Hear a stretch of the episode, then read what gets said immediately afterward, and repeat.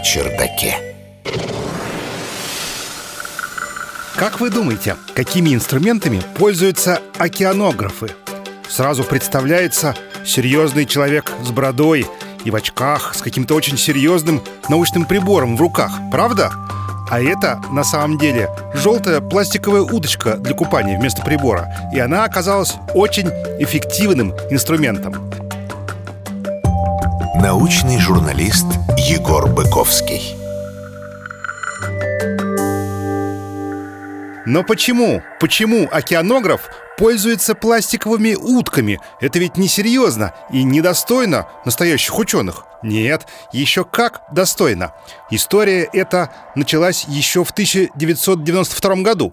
Тогда в Тихом океане контейнеровоз, идущий из Китая в США, попал в ураган.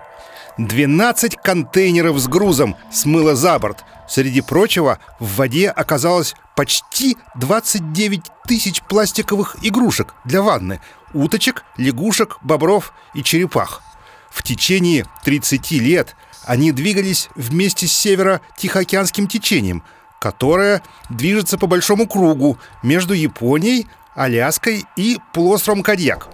Из них примерно 2% высадились на различных пляжах Тихоокеанского региона.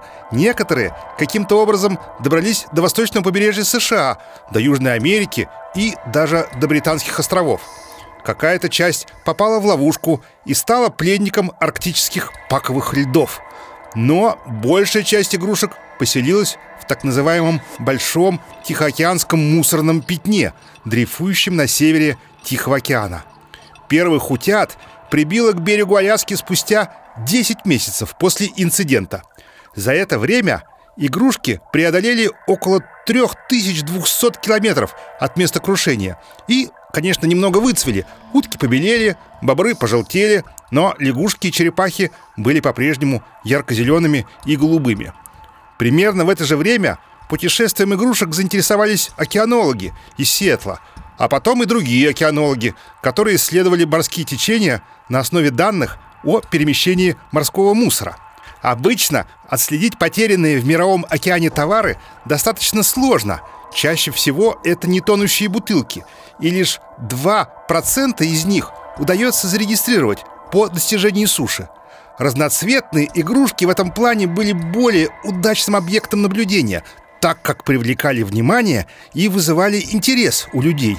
Экоактивисты и просто сочувствующие отправляли ученым фотографии, серийные номера и координаты найденных игрушек, а те загружали данные в программу, которая помогала моделировать проделанный путь и прогнозировать, куда могут отправиться уточки, которых не прибило к суше. Наука на чердаке. Кстати, увидите такую игрушку на каком-нибудь пляже, в Полинезии, например, имейте в виду, что за нее можно выручить около тысячи долларов. Кстати, в 1991 году за борт была смыта разом 61 тысяча кроссовок Nike.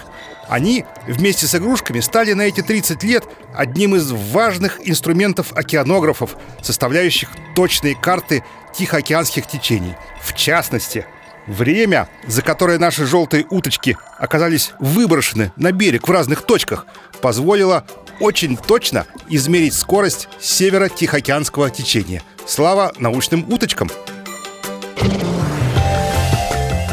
Наука на чердаке.